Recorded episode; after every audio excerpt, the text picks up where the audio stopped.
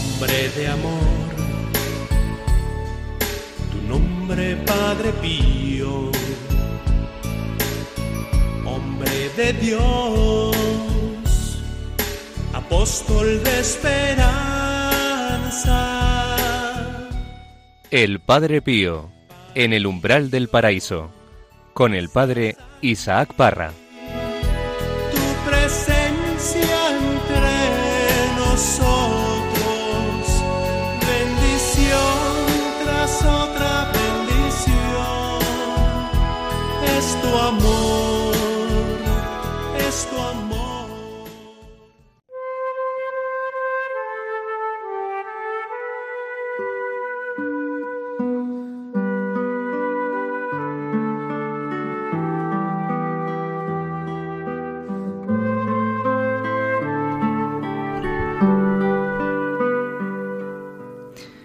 Bienvenidos, queridos amigos, al programa El Padre Pío en el umbral del paraíso.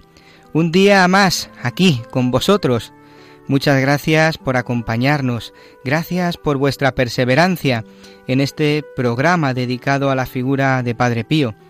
Os habla el Padre Isaac Parra y quiero dirigir un saludo especial a todas aquellas personas enfermas que se encuentran a través de las ondas escuchando nuestro programa. Siempre nos saludan con tanto afecto y cariño.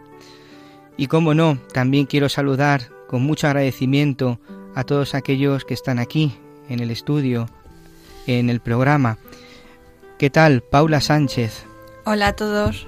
Pablo Piña. Encantado de estar.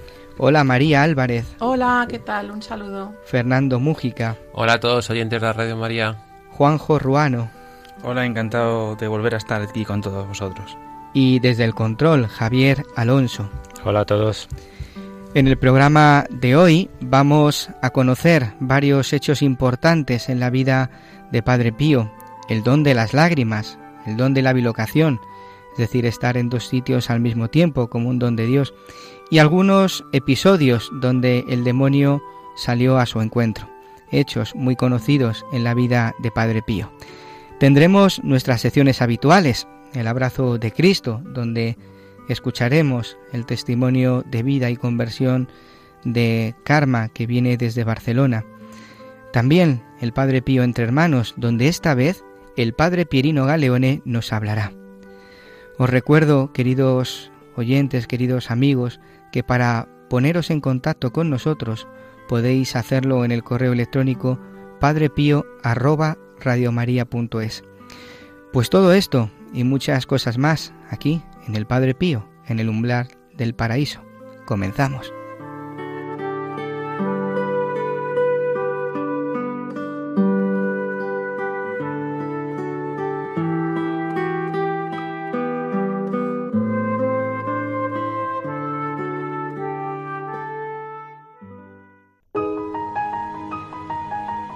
Su vida y misión, una obra de Dios.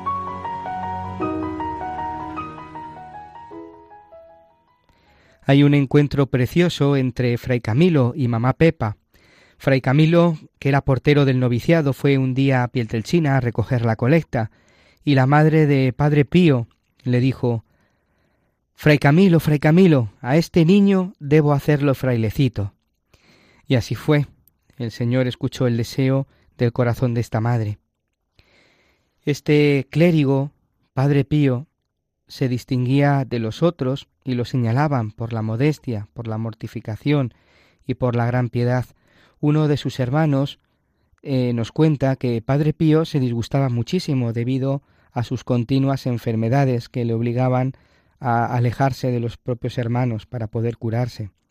El padre Leone de San Giovanni Rotondo, que era bedel de la escuela, decía, cuando entraba a menudo en su celda, que lo encontraba casi siempre rezando de rodillas y con los ojos sumergidos en, en el llanto. Era un estudiante de continua oración, pero una oración especial, una oración hecha de lágrimas, porque bastaba con mirarle a los ojos para comprender que las lágrimas eran una cosa normal en él. Nos dice el padre Damaso una anécdota. Una tarde estábamos en el coro haciendo la oración. Yo estaba junto a él a su derecha. Puse mi dedo sobre un gran pañuelo blanco que Fray Pío tenía a su lado y pensé en el don de las lágrimas, ya que al retirar mi dedo estaba todo mojado, empapado de lágrimas. Desde entonces concebí algo especial en mi ánimo por la bondad de Fray Pío. Este don del, del llanto era muy normal en él, de tal forma que acabó enfermando en sus ojos, como también le, pasó, le sucedió a, a Francisco de Asís. El padre Antonio de San Giovanni Rotondo decía que durante la oración, y especialmente después de la Santa Comunión, solía derramar, Padre Pío, muchísimas lágrimas, hasta, hasta en el suelo solía formar, como decía él, un pocito. Le preguntó el mismo Padre Antonio la razón de las lágrimas, y el Padre Pío se evadía siempre, hasta que al final le obligó a hablar como director espiritual suyo que era. Y el Padre Pío respondió Lloro mis pecados y los pecados de todos los hombres. En 1904, Fray Pío pide ser enviado como misionero, pero su solicitud no fue aceptada porque, como asimismo decía él, Dios le tenía reservada muchas cosas más difíciles. En una noche de verano de 1905 sucede un hecho extraordinario que el mismo Padre Pío nos relata. Me encontraba en San Elía, a Pianisi, en el periodo de estudio correspondiente a la filosofía. Mi celda era la penúltima del pasillo. Una noche de estío, después del rezo de los maitines, tenía yo la ventana y la puerta abierta por el intenso calor, cuando escuché un rumor que me pareció que venía de la celda de al lado. Yo me pregunté ¿Qué hará a esta hora fray Anastasio? Pensando que velaba en oración, me uní a él rezando el Santo Rosario. De hecho, había entre nosotros un reto respecto a quién de los dos rezaba más, y yo no quise quedarme atrás. Sin embargo, como los murmullos continuaban con mayor insistencia, pensé en llamar a mi cofrade, mientras se, percibía un fuerte olor a azufre. Me asomé a la ventana para llamarlo, ya que las dos ventanas estaban muy cerca la una de la otra, tanto que se podían hasta intercambiar libros u otras cosas estirando la misma mano. Fray Anastasio, Fray Anastasio. Traté de llamarlo sin levantar mucho la voz. Al no obtener respuesta me retiré de la ventana, pero con terror vi entrar por la puerta un enorme perro de cuya boca salía mucho humo. Caí de espaldas sobre la cama y le oí decir Es él, es él. Mientras permanecía yo en aquella postura, contemplé al animal dar un salto sobre la ventana, se lanzó al techo y luego desapareció. También en el mismo convento le sucedió otro hecho extraordinario. Padre Pío lo relata así. Eran las once horas del día dieciocho del mes en curso, enero de 1905. Me encontré lejos en una casa señorial, donde el padre moría mientras nacía una niña. Se me apareció entonces María Santísima que me dijo Te confío a esta criatura, es una piedra preciosa. Trabájala, púlela, vuélvela lo más reluciente posible, porque un día quiero adornarme con ella. El mismo Pío le dice ¿Cómo será posible si yo todavía soy un pobre clérigo y no sé si tendré la fortuna y la alegría de ser sacerdote? Y además, si fuera sacerdote, ¿cómo podría ocuparme de esta niña, estando yo tan lejos de aquí? La Virgen dijo, Tenlo por seguro, que será ella quien vendrá a ti, pero primero la encontrarás en San Pedro. A continuación estaba yo nuevamente de regreso en el coro. El hecho insólito fue, también escrito por el mismo Fray Pío en el mes de febrero de 1905, entregado luego al padre Agostino de San Marcos Lamis, su director espiritual, que éste lo conservó cuidadosamente y después de muchos años lo entregó a esta mujer de quien se trataba, la cual pues no quiere que se mencione su nombre. La huérfana y la viuda se mudaron a Roma con algunos parientes. En 1922 la chica ya convertida en una señorita de 18 años y estudiante, en una tarde de estío se dirigió a la Basílica de San Pedro para poderse confesar. La hora era inusual, tenía el inconveniente de que ya no había ningún confesor, pero he aquí que le sale al paso un joven sacerdote capuchino. Padre, le dice la niña, ¿me puede confesar? El padre respondió, sí, y se acomodó en el segundo confesionario a la izquierda, entrando en la basílica. Confesada, interrogada y recibidos algunos consejos y aclarada algunas dudas de fe, la joven penitente espera que el sacerdote salga del confesionario para besarle la mano, pero con gran sorpresa y turbación que del confesionario no salía nadie, porque no había nadie. En las vacaciones de verano de 1923, la señorita, con una tía y dos amigas, va a San Giovanni Rotondo para conocer al Padre Pío. Era el atardecer, el corredor que lleva de la antigua sacristía a la clausura del convento estaba abarrotado de gente, y la señorita se encontraba en primera fila.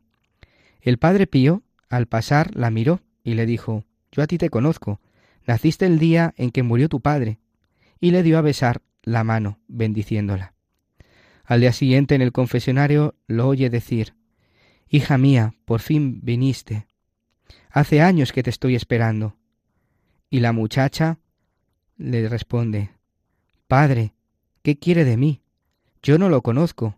Es la primera vez que vengo a San Giovanni Rotondo. Acompaño a mi tía. Quizá está en un error. Me confundió con otra muchacha.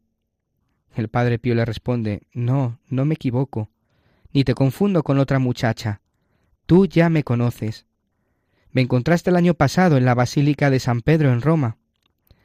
Le dice que aquel confesor era él. Confirma la autenticidad de la encomienda y su presencia durante la muerte de su padre, y termina Fuiste confiada a mi cuidado por la Virgen. La muchacha, conmovidísima, rompe a llorar. Padre, puesto que dependo de usted, tómeme a su cuidado. Dígame qué debo hacer. ¿Debo hacerme religiosa? Le responde el padre Pío. Nada de eso. Vendrás con frecuencia a San Giovanni Rotondo. Yo cuidaré de tu alma y conocerás la voluntad de Dios. Cuatro días antes de la muerte de Padre Pío se confesó por última vez con él y lo oyó decirle Esta es la última confesión que haces conmigo. ¿Por qué, padre? dice la muchacha. Ya te dije que no puedo confesarte más, porque me voy.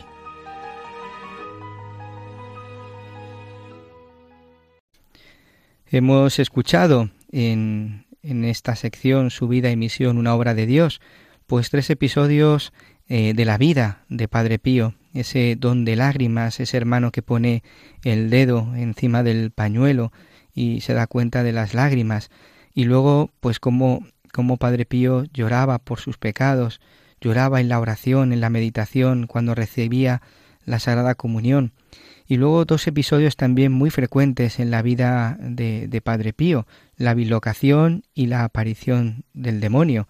La bilocación, la aparición del demonio, el don de lágrimas, que, que todos son hechos que, que él ha vivido y que son obras de Dios, y que realiza en Padre Pío, solo en él, para atraer a las almas. Él no sabía por qué, pero sí sabía perfectamente que todo era obra de Dios. Solo, solo Dios se lo conoce a algunos. Es verdad que nosotros tenemos tentaciones, sufrimos esas tentaciones, pero en pocas ocasiones existen manifestaciones. Y, todos estos hechos pues fueron poco a poco purificando el corazón, la vida, el alma de Padre Pío eh, y, hacía pues que poco a poco fueran fuera desprendiéndose de sí mismo. ¿Qué os parece a vosotros? Sí, eh, me estaba recordando, igual digo cosas incorrectas, eh, anticipadamente lo digo, ¿eh? y, sin compararme con Padre Pío mucho menos, pero es verdad que lo que yo entiendo del don de lágrimas es en aquellos momentos en los cuales, y a mí me ocurre, que, que por ejemplo, eh, pues en esos momentos de dificultades en los que uno está abatido, ¿no? Hay un, hay un momento que, que uno se desmorona, pero también es verdad que porque recibe ese abrazo o está esperando con ansiedad ese calor del Señor para que te ayude, o en, otra, en otro momento, por ejemplo, cuando eh, a mí me pasa una, una película, estoy viendo una película a lo mejor de un santo, o, por ejemplo la del Padre Pío, ¿no? ¿Cuánto, cuánto lloré yo cuando la estuve viendo por primera vez porque, porque te llega al corazón, ¿no? Y en el fondo lo que estás sintiendo, lo que las lágrimas te están emocionando es porque, porque tenemos un amor al Señor tan grande que te hace, te hace emocionarte. ¿Eh? También cuando agradecemos. Yo recuerdo cuando mi hijo estaba enfermo, ¿no? Pues eh, eh, un sacerdote en un sitio, en una parroquia donde yo nunca hubiera ido, ¿no? Pues dijo unas palabras, ¿no? Algo así como que tus lágrimas no el Señor sabe que tus lágrimas no, que, no caerán en, tierra seca. Yo recuerdo aquellas palabras como un consuelo tan grande con todo lo que yo estaba llorando en esa, en esa Eucaristía, pues porque tenía a mi hijo muy enfermo en, el hospital. Eh, eso te llega, eh, te llena de amor, ¿no? Y yo creo que eso es un poco elevado a, exponencialmente a lo, lo que vivía el Padre Pío, obviamente, pero que eh, yo esos momentos me llenan muchísimo, me hace reconfortarme, me hacen acercarme más al Señor y eso yo creo que es lo que, lo que también nos puede ayudar en un momento dado, quien lo vivamos. Eh, yo es verdad que eh, soy especialmente emotivo también, pero, pero todo lo que sea llorar por el Señor, o, pues me parece súper bonito. Bueno, esto es, eh, es que yo me cuesta mucho opinar sobre estos temas porque verdaderamente pues no tengo experiencia de apariciones del demonio, gracias a Dios, eh, ni de bilocaciones, ¿no? No tengo ninguna duda que Padre Pío tenía estas experiencias, pero bueno, pues no, es que no puedo, o sea, me rindo al misterio, lo acepto como es y ya está, no puedo opinar. Y respecto del don de lágrimas, pues pues es verdad que esos momentos de amor al Señor que, que se desbordan ¿no? por, los ojos, pues, pues pasan, lo que decía Pablo, pero a mí personalmente me cuesta muchísimo trabajo discernir si esto es un don de Dios o fruto de la propia personalidad, ¿no? del propio carácter, porque bueno, pues yo soy una persona emotiva, me emociono con facilidad, aunque es verdad que a veces lucho por disimularlo, pero eh, pues hay momentos que efectivamente pues en la oración tal, bueno, pues, pues, pues lloras, pero decir que eso significa que yo tengo don de lágrimas me cuesta un montón. No, no sé diferenciar lo que es don de lo que es carácter o personalidad propia, ¿no? Pero vamos, entiendo que lo que le pasa a Padre Pío no se puede comparar con lo mío. bueno, yo en el tema de ton a veces eh, sí es cierto que a veces sí he llorado eh, a través de una, oración cuando ha sido muy intensa, ¿no? A través del sentimiento. También incluso a veces en, en, un, en un misterio del rosario cuando estás pidiendo eh, por alguien, ¿no? Ese misterio. Y en cuanto, bueno, en cuanto al relato de la aparición del, demonio, eh, yo cuando me hablan por primera vez del Padre Pío, yo siempre digo que a mí el Padre Pío me entró por los ojos porque el demonio le zurraba. Y a mí me entró por ahí. Eso me hizo empezar a conocerle, ¿no? Y, y entonces, pues es un, episodio en el que me hizo ver la absoluta verdad de que el demonio existe. Y lo que a él no le podía hacer a través de, de la mente, se lo hacía a través físicamente. Entonces, pues es, es, es, es una historia tan grande y tan llena de, de, de espiritualidad que nos ayuda en momentos muy difíciles a, a, combatir pues lo que es la tentación.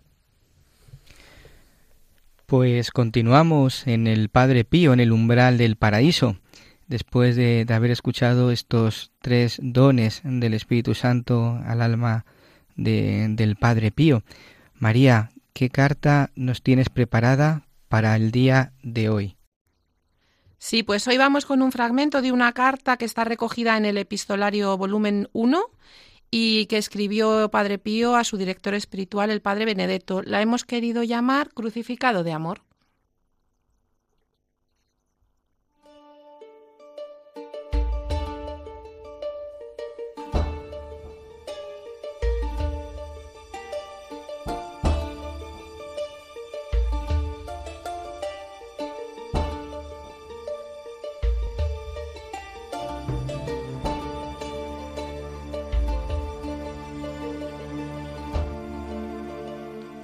Padre, permítame desahogarme al menos con usted.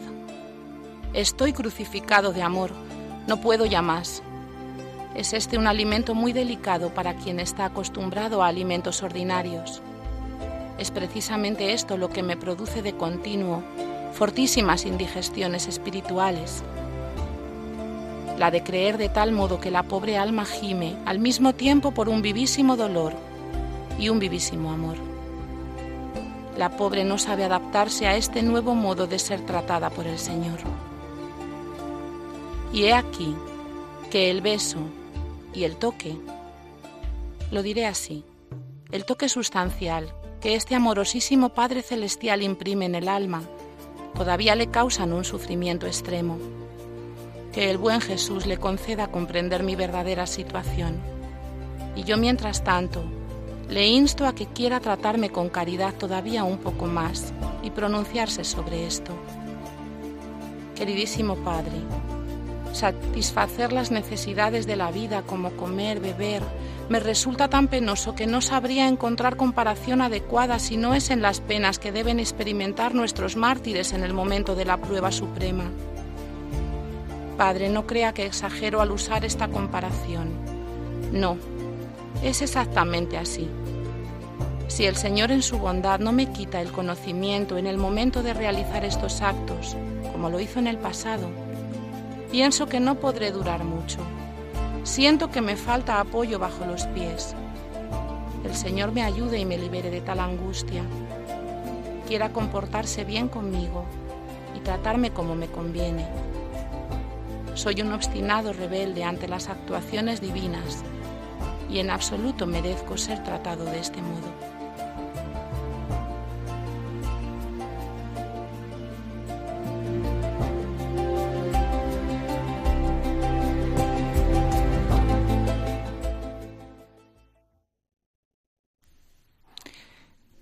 dos cositas. Yo, al escuchar esta carta, eh, pues, como digo, dos cositas se me han quedado ahí marcaditas. Por un lado, eh, hay veces que a mí me pasa, eh, y me identifico con lo que decía un poco Padre Pío, que pues mm, me veo fuera del mundo. hay veces que me gustaría huir de este de, todo lo que nos rodea y, bueno, pues estoy tan contento cuando estoy con mis hermanos, cuando estoy rezando, cuando estoy eh, en este ambiente, digamos, de, espiritual, cuando estoy aquí en Radio María, y no me gustaría que acabara esto nunca. Pero sin embargo estamos llamados a algo más, ¿no? Estamos llamados a, vivir en el mundo, a evangelizar, a, llevar la alegría del evangelio a los demás, pues pues con lo cual pues eh, es nuestra misión ¿no? y, tenemos de aceptarla pero es verdad que me recordaba eh, en lo más profundo de mi ser esta, estas eh, inclinaciones que, hay momentos que, hay que superar. ¿no? Y por otro lado también que, entiendo a Padre Pío, que lo que pasa que, claro, el Padre Pío es un santo y, añora la eternidad, añora el cielo, añora la salvación, eso que tenemos que tener nosotros tan presente normalmente y que, sin embargo, no es lo que, lo que vivimos muchos días. Pues porque tendríamos que levantarnos y decir, jolines, si es que no se nos ha regalado la eternidad. Pero es verdad que nuestra falta de fe muchas veces y, y, nuestros pecados nos llevan a, a, no, a no vivirlo plenamente. Pero claro, Padre Pío, que, que, que, lleva, que es el, que es Jesucristo, ¿no? Ahí casi viviente, como él dice, pues, pues tiene que, tener un dolor, está crucificado de amor, de amor porque quiere, quiere irse al cielo ya, quiere la salvación, quiere la eternidad. Y de hecho, en las manifestaciones de Padre Pío, pues siempre esa añoranza de, abandonar este mundo, ¿no? Y ir, a, a, estar con Jesús, ¿no? Y con la Virgen y saborear el cielo. Esa añoranza del cielo que, acaba de comentar Pablo es pues, la que a la que tendríamos que estar llamados todos y muchas veces no lo estamos porque porque tenemos miedo, porque tenemos falta de fe. Es yo me he quedado prácticamente sin palabras porque porque la fe que, que desprenden estas palabras de Padre Pío, la humildad que desprenden estas palabras, es impresionante. esa, esa conciencia que tiene del dolor que le producen a, al Señor sus pecados, ya, más quisiera tener yo una cuarta parte de esa conciencia. Creo que si, que si todos fuéramos pues una cuarta parte, como acabo de decir, conscientes del dolor que, y el sufrimiento que le damos al Señor con, con nuestras faltas y, y, realmente lo sufriéramos una pequeña parte. O Padre Pío, creo, creo recordar, si no Padre Isaac, corrígeme, o cualquiera de los compañeros, dijo que si sufriéramos una pequeña parte de lo que dice, de lo que estaba sufriendo Padre Pío, o sea, no moriríamos en el momento. Pues es que... Así es, así es. Es, es, es comprensible la situación de, de, Padre Pío de, mira, yo me quiero ir al cielo porque es que, esto, es que esto es insoportable. Yo me he quedado sin palabras, de verdad. Yo insisto, al hilo lo que dice Fernando, es que nosotros vivimos eh, en, en, un intermedio, ¿no? ¿no? No podemos comparar a Padre Pío, que es un santo. Entonces nosotros vivimos a mitad del mundo y luchando contra corriente para ir avanzando en esta sociedad y con todo lo que nos rodea y con todo el pecado que, cometemos y que además nos rodea, y, eso es complicado, eso es mucho más complicado. Pero Padre Pío lo vive con esta intensidad porque es un hombre santo, es un hombre dedicado a la oración, a la sanación de, de personas. Entonces, eh, pues es normal que, que, que, bueno que esté crucificado de amor, como dice, totalmente crucificado. Nosotros estamos solamente un poquito dañados, pero él está crucificado totalmente. Es que a veces el estar, cuando estamos en, en este mundo, a veces las cosas del, del mundo no, nos atraen. habla de la comida, de, beber, de, dormir, nos atraen y así es. Es una carta, es una carta para mí muy complicada. Es, es demasiado complicada eh, para poder entender esto. Y, y, claro, la única cosa que veo yo es que para eh, llegar a entender eh, lo que el Padre Pío estaba sintiendo en ese momento es que tienes que estar eh, las 24 horas en, en, oración y mirando al cielo y, y, yo personalmente no, no estoy.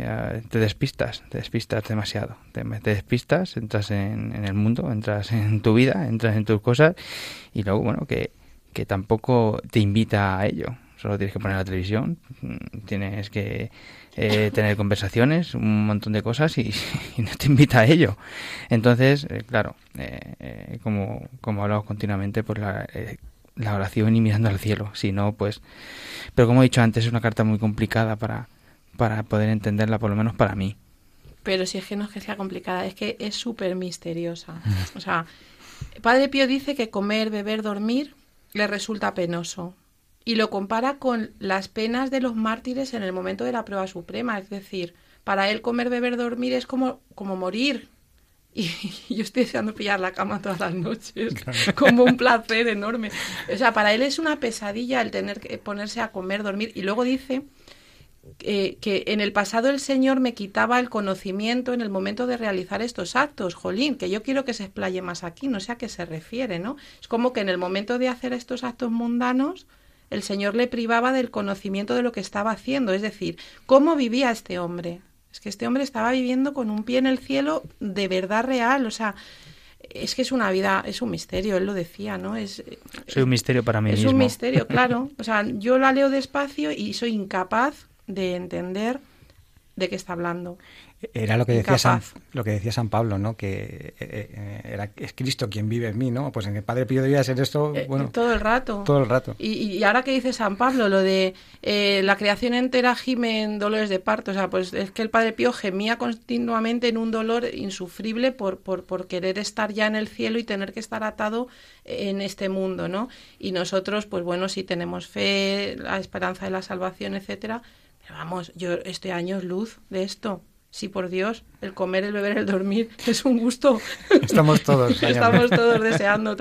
Y, y, para él era insufrible, ¿no? Qué lejos estamos de la santidad, y, pero, pero qué cerca a la vez, porque el Señor lo va a hacer posible, ¿no? Sí, hace en poco, fin. hace poco no escuchaba un sacerdote predicando diciendo que, que si realmente teníamos fe, teníamos que estar esperando la llegada de Cristo la llegada, la segunda venida de Cristo. Mm. Y, y, no teníamos que estar esperando, sí, sí, yo creo la segunda llegada, pero vamos a esperar un poquito más, a ver si ahora me, me pilla, ahora me viene un poco mal, vamos a ver si la semana que viene me cuadra un poco. o sea, es impresionante cómo el Padre Pío quería que fuera ya. Y, y, si esto hace un minuto, mejor que ahora. O sea, es impresionante la fe que tenía el Padre Pío. Mm. Otra vez me viene San Pablo a la cabeza, perdonad, pero es que para mí la vida es Cristo y una ganancia al morir. A ver, ¿quién es el guapo que dice esto de corazón? Pues es que el Padre Pío lo vivía, ¿no? Y, lo, y, y, y, verdaderamente lo llevaba en el corazón grabado, que es que el morir era una ganancia. pues nosotros no estamos ahí todavía. ¿Y no os dais cuenta que todo esto es fruto del amor? Mm. El amor, el amor lo puede todo. Y ese amor eh, Él lo ha ido conquistando, lo ha ido ganando, eh, gracias a esa vida tan intensa y tan espiritual que, llevaba. Lo habéis dicho, es una carta que no podemos dejar pasar, tenemos que meditar, tenemos que adentrarnos en ella para poder descubrir qué es lo que el Padre Pío pues nos quiere decir a nosotros. Y como hacemos eh, habitualmente, pues necesitamos hacer una parada en este programa, el Padre Pío en el umbral del paraíso. Vamos a escuchar una canción que nos ayude a reposar en el corazón aquello que hemos compartido en el día de hoy. Y vamos a pedirle al Señor que realmente estas palabras se hagan vida en nosotros, en nuestros corazones.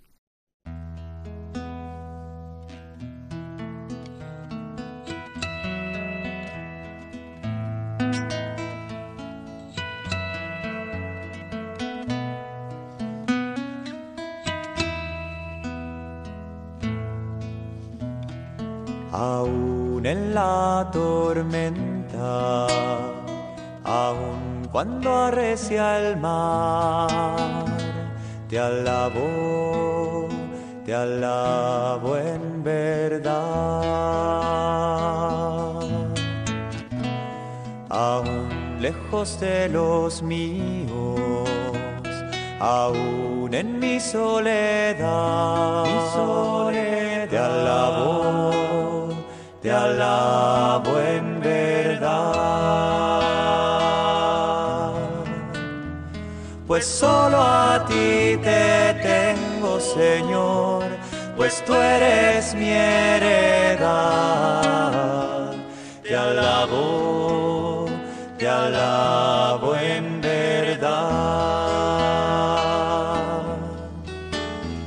Pues solo a ti pues tú eres mi heredad. Te alabo, te alabo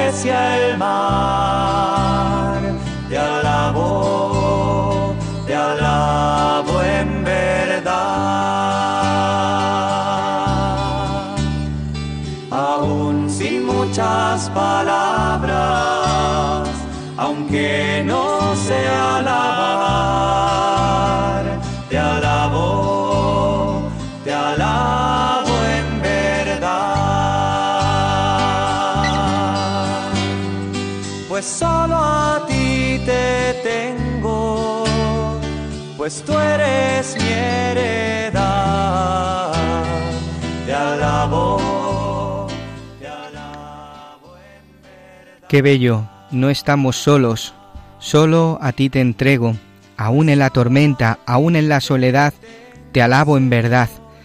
Cristóbal Fones, eh, aún en la tormenta. Eh, a ver, compañeros, voy a haceros una pregunta y quiero entrar en el corazón vuestro. Decidme algún momento de vuestra vida en el que hayáis sentido ese abrazo de Cristo. Uh, Yo, por ejemplo, yo es complicada, ¿eh? Pero fijaros, yo eh, recuerdo en, en toda mi historia que uno de los momentos en el que sentí realmente el abrazo de Cristo fue el, en, en- en una de las confesiones, en una confesión que tuve con un sacerdote, el padre Pirino Galeone. Ahí, ahí sentí en realidad y en verdad ese abrazo de Cristo que, que me miraba con ternura, que me miraba con misericordia, que me miraba con amor, que no, que no apuntaba mi delito y sentí pues como a pesar de toda mi, infidelidad, a, pesar de todos mis pecados, como él, como él pues no deja de, de abrazarme, ¿no? ¿Y vosotros? Sí, yo mm, especialmente, eh, pues en el momento, en el proceso de mi conversión, que fue, fue lento, pero, pero es verdad que, que el Señor me regaló muchos, muchos momentos, ¿no? Eh, por ejemplo, pues cuando cuando empecé a leer la Biblia, ¿no? Desde la ignorancia. Cogí ese libro y yo empecé a notar aquí. Yo me acuerdo que decía, aquí está la verdad. No sé, yo había leído otras cosas y buscaba otras cosas y, digo, pues aquí está la verdad. Lo, noté en el corazón, ¿no? No es el abrazo físico, porque estamos hablando de eso.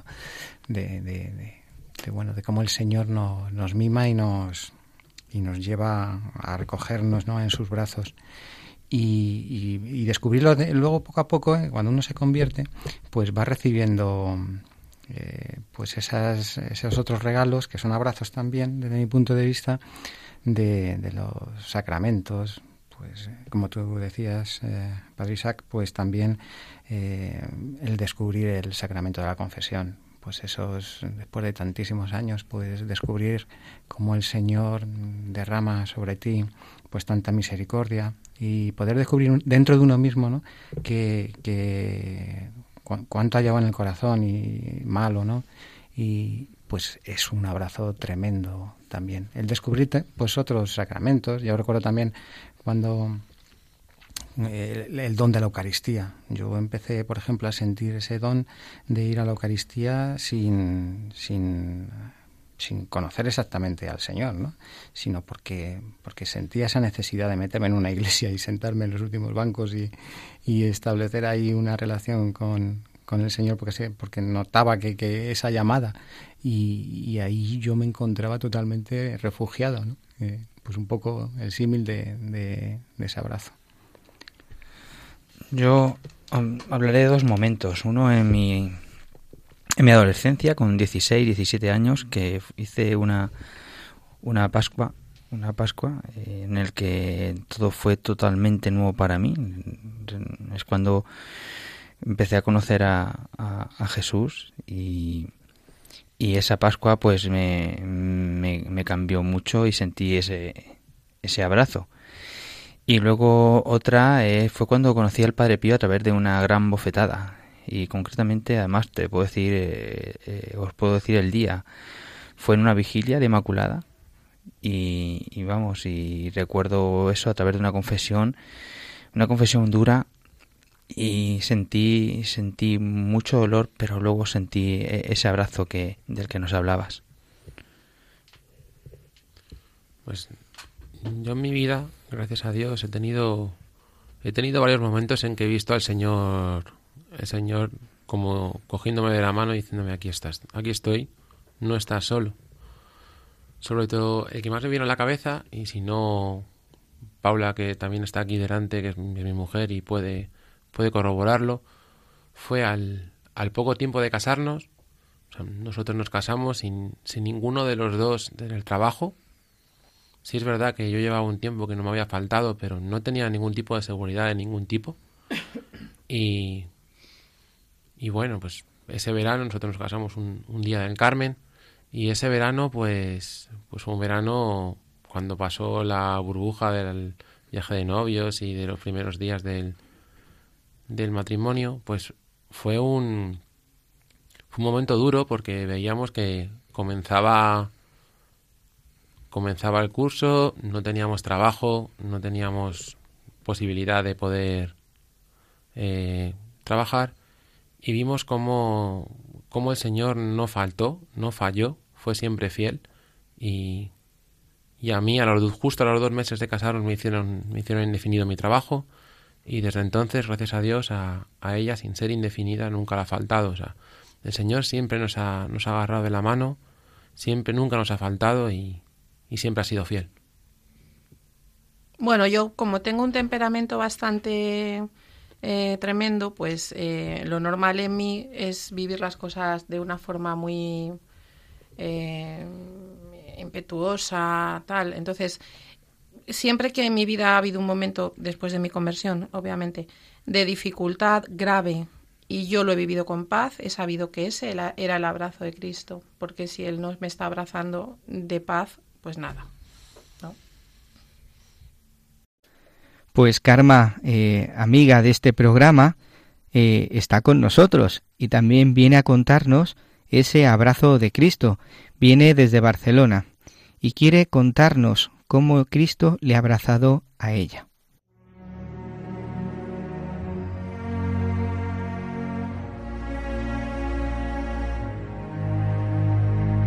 El abrazo de Cristo.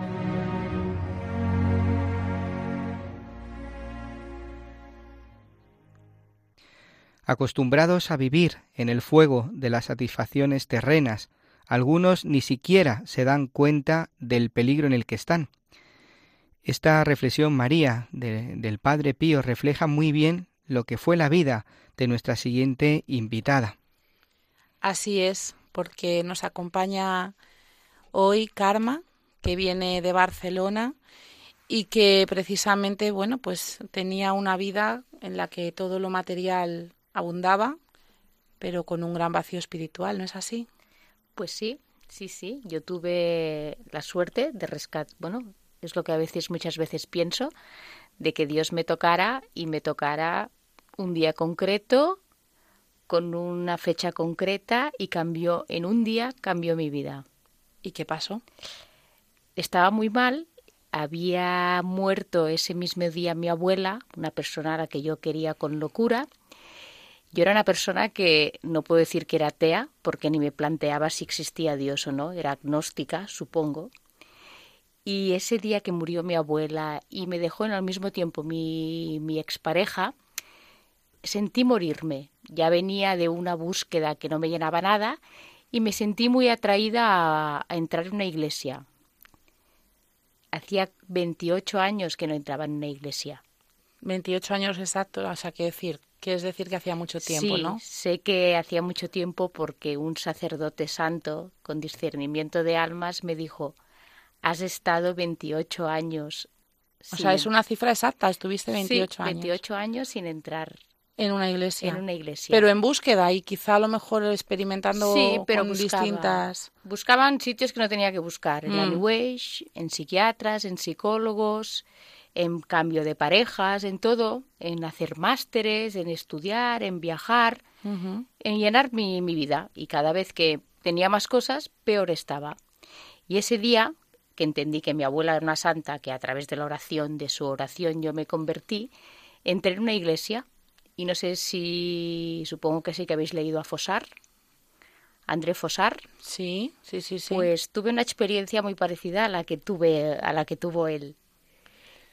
cuéntanos, eh, cuéntanos. Entré en una iglesia, en la iglesia de Barcelona, me sentí atraída a entrar en una iglesia y me puse delante de la Virgen y en ese momento que tenía una pena enorme en mi alma, me moría y era una cosa que no sabía por qué, porque aparentemente en mi vida todo funcionaba bueno, estas dos cosas, que había habido dos muertes. Le dije, Virgen, si estás ahí, ayúdame porque yo no puedo con esto. Yo que soy muy práctica tenía que decir frases prácticas. Sí, vas al grano, ¿no? Soy muy racional y dije yo, si está allí, pues que me ayude. Haz algo. Pero me salió del corazón y en ese momento entendí, y no me digas por qué lo entendí, porque había ido a un colegio ateo, que no, no, tuve, no tenía formación, no habías tenido catequesis nunca. No, había tenido los sacramentos porque mi madre era la única que de, la, de casa iba a, misa, pero no, a nosotros nos habían puesto en un entorno muy, muy snob y muy intelectual y no, no, nadie se preocupaba de esto. Y empecé a llorar, pero un lloro de paz, un lloro de paz, y entendí el misterio de la Trinidad. ¿Así de pronto? Sí, entendí que había un Padre, un Hijo y que el Espíritu Santo que Dios era amor y que yo, para salvarme, porque entendí la eternidad, tenía que estar al lado de Dios. Pero eso tiene que tener algún nombre teológicamente, quiero decir, esa iluminación de repente.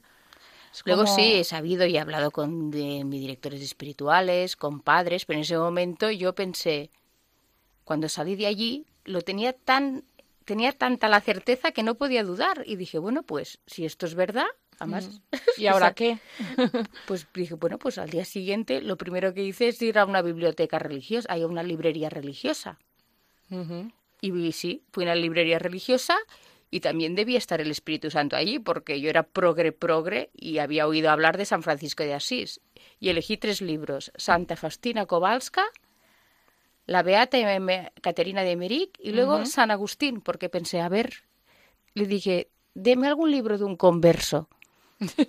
Porque digo, a ver si... Y cogí estos tres libros y bueno, ahí empezó mi, mi periplo.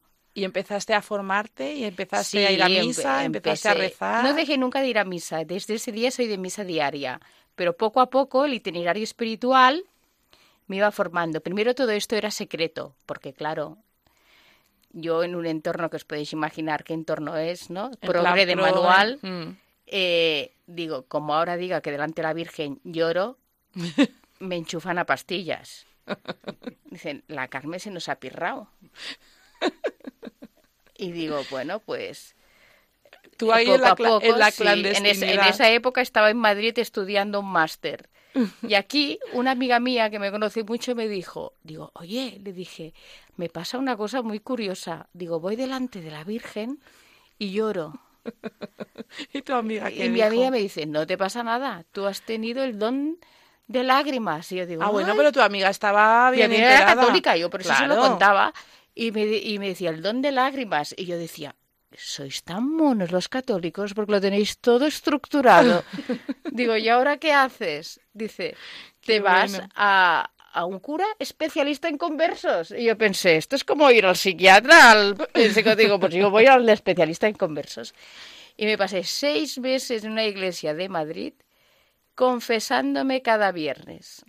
Con el especialista en conversos. Con el especialista en que se ha certificado escuchándote, claro, seis meses escuchándote toda sí, la semana. primero, claro, ese pensar que, claro, me dieron tanta ciencia infusa que ahora sé que es, que solo leía Vida de Santos. Y hubo un momento que el padre me dijo, prohibido leer nada que empiece por ese. Y entonces cogiste la P de Padre Pío. No, y luego dije, bueno, pues no puedo leer santos porque yo, claro, cada santo que leía me creía al santo. Y luego, claro. ¿Cómo llega Padre Pío a tu vida? El Padre Pío llega, pues estaba yo. Es el primer, uno de los primeros santos que llega, ¿eh? Y, fue muy curioso porque yo venía, venía de, hacer cosas de New Age y me habían hecho Reiki. ¡Uh, qué peligro! Sí, un gran peligro. Peligro, peligro, sí, Porque además me hizo Reiki una persona que sabía mucho de Reiki, y que no era un, charlatán, no tuve la suerte de que fueran charlatán, sino. Y me puso una obsesión. Y yo notaba que tenía una obsesión que no era normal, porque era una persona muy alegre y muy racional y muy pasota de todo, y me y, estaba todo el día en bucles obsesivos. Y un padre santo de aquí en Madrid lo notó esto, imponiéndome las manos lo notó. Y me dijo, coge a la Virgen y al santo más fuerte. Y yo digo, ¿qué santo es? Me dice el Padre Pío. Y estuve seis meses haciendo la novena del Padre Pío. ¿Y desapareció la obsesión? Sí, te pareció al primer mes, ¿eh? pero yo ya seguía con la novena porque yo, por si acaso, estaba enganchada a la novena y yo ya no me dejaba de la novena ya. Y después de eso. ya, ya, pues claro, el Padre Pío era como cada causa perdida que tenía, el Padre, Pío. Luego me invitaron a San Giovanni Rotondo. Luego todo el mundo se cree que soy especialista en el Padre Pío y me preguntan a mí cosas del Padre Pío. Y yo, claro, con el Padre Pío. ¿El San Giovanni qué pasó? O sea, cuando le ves. Bueno, yo cuando le veo, además en San Giovanni pasa una cosa muy curiosa, que cada vez que en mi familia se va alguien, se muere alguien, antes alguien ha ido a San Giovanni. ¿En serio? Y yo creo que es el Padre Pío, porque en mi familia tengo, pocos son los que creen, y yo rezo mucho por ellos. Pero iban a San Giovanni para No, no, iba yo, iba los que ah, creíamos, tú. la parte que creíamos, íbamos a San Giovanni y, al pasa algo luego. Se va uno de nuestra familia. Jolín, perdona que han ido tres. Pero cada vez que vayas a San Giovanni se pondrán todos a temblar. No, porque yo creo que se los lleva el Padre Pío. Que a mí hay una cosa, una frase del Padre Pío que dijo: toda quien reza, toda su familia, me encargaré yo de que, de que vayan, al cielo. Y yo lo tengo clarísimo. Yo tengo una familia alejada, pero yo rezo mucho, son muy buenos todos, pero, sí, pero no tienen fe. Sí y el Padre Pío se encarga de ellos. Seguro que sí. Seguro que sí. Y de la espiritualidad de él, de cómo él vivía su fe, ¿qué es lo que te llama más? A mí me gusta mucho su genio y la confesión. Para mí es muy importante la confesión. Confesarse, confesarse bien, confesarse con arrepentimiento y confesarse viendo lo que se ha ofendido a Dios, no lo, mirando siempre a uno mismo, sino lo que a Dios. Y, y, me gustaba mucho el genio que tenía y que era una persona de carácter, que si alguien no se arrepentía, pues no lo absolvía. No lo absolvía. Y esto para mí ahora en estos tiempos es muy importante. Efectivamente que lo es. Jo, Karma, pues muchísimas gracias por compartir con nosotros tu historia tan, tan radical, tan bonita y tan pues de Dios, ¿no? A vosotros. Muchísimas gracias.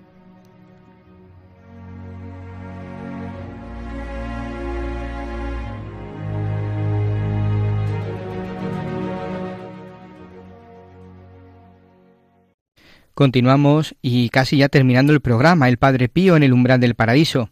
Hoy en el Padre Pío entre hermanos escucharemos el testimonio de Padre Pierino Galeone. Él es el fundador del Instituto Secular de los Siervos del Sufrimiento. Ha convivido con el Padre Pío durante 21 años y vive cerca de Taranto, en Italia.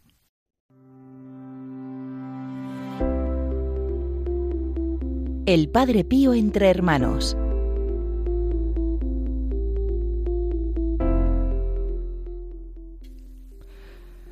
La humildad del Padre Pío era capaz de unir con sencillez la convencida conciencia de no ser nada y de su grandeza. El padre Agostino estaba en la habitación, tumbado sobre la cama y con muchos dolores. Al regresar de las confesiones, el padre Pío se detuvo sobre la puerta de la celda para saludarlo y bromeando le dijo ¡Ey! ¿Qué haces en la cama? ¡Levántate! El padre Agostino, enfurecido, gritó Padre Pío, basta ya. ¿No tienes piedad de este pobre enfermo? El padre, el padre Pío, pálido, permaneció mudo, con los ojos bajos. Después le dijo Hermano mío, ¿cómo te sientes? Y al momento, con la cabeza inclinada, se fue a su celda.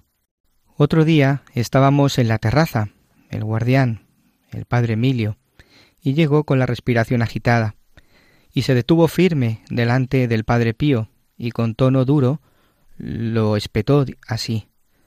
Padre Pío, te he dicho que no mandes a ninguno conmigo. ¿Por qué me mandas a la gente? Padre Superior, no te he mandado a nadie. Si no me crees, pregunta a Pierino, que ha estado siempre aquí. El padre guardián se giró inmediatamente y se fue. El padre Pío con los ojos bajos y el rostro sereno siguió estando amable con nosotros. En realidad no había mandado a nadie con el padre guardián. Este, antes de morir, envió una carta al padre Pío en la cual le pedía disculpas y perdón por los maltratos y las humillaciones que le había hecho en privado y en público. Aquí podemos ver cómo eh, el padre Pío era una persona humilde y sencilla a pesar de las humillaciones que él padeció.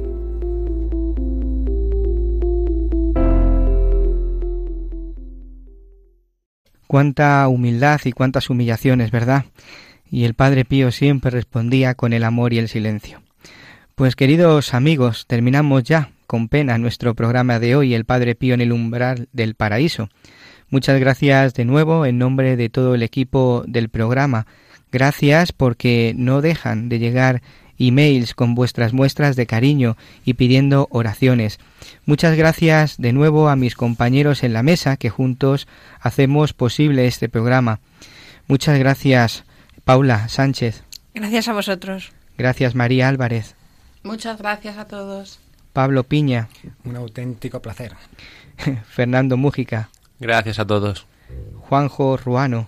Gracias, un inmenso placer estar con vosotros. Y muchas gracias a ti, Javier, desde el control, Javier Alonso. Muchas gracias a vosotros. No podemos irnos, como hacemos todos los días, sin escuchar este pensamiento que nos acompañará hasta el próximo día. Por supuesto, el pensamiento es este. El gozo nace del deseo de poseer aquello que se ama. Muchas gracias, Paula, por este pensamiento. Vamos a acabar eh, nuestro programa rezando y esta vez vamos a encomendar a Padre Pío, a todos aquellos que difunden de forma generosa y gratuita su propia espiritualidad. Como no, también vamos a poner en manos de la Virgen María eh, las intenciones que lleváis en vuestro corazón y que muchas veces os hacen tanto sufrir. Recordar que podéis descargaros el postcat eh, en la página web de Radio María, en la pestaña podcast. Y también podéis contactarnos a través del correo electrónico padrepío@radiomaria.es. Muchas gracias de nuevo por estar ahí y hasta el próximo día.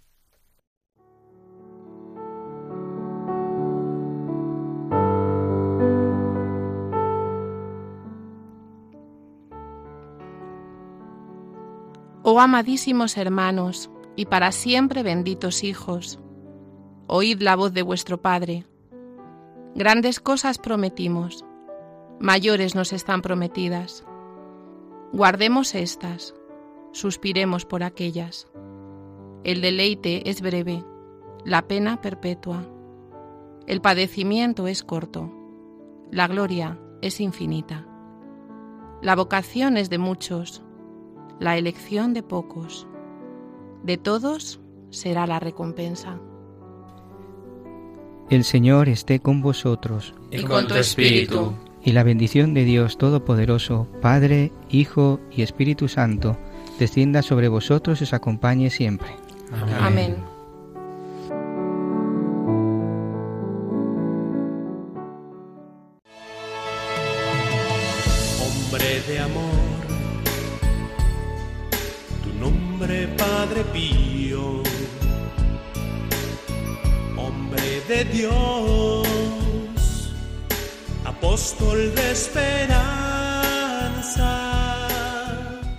Han escuchado El Padre Pío en el umbral del paraíso, con el Padre Isaac Parra.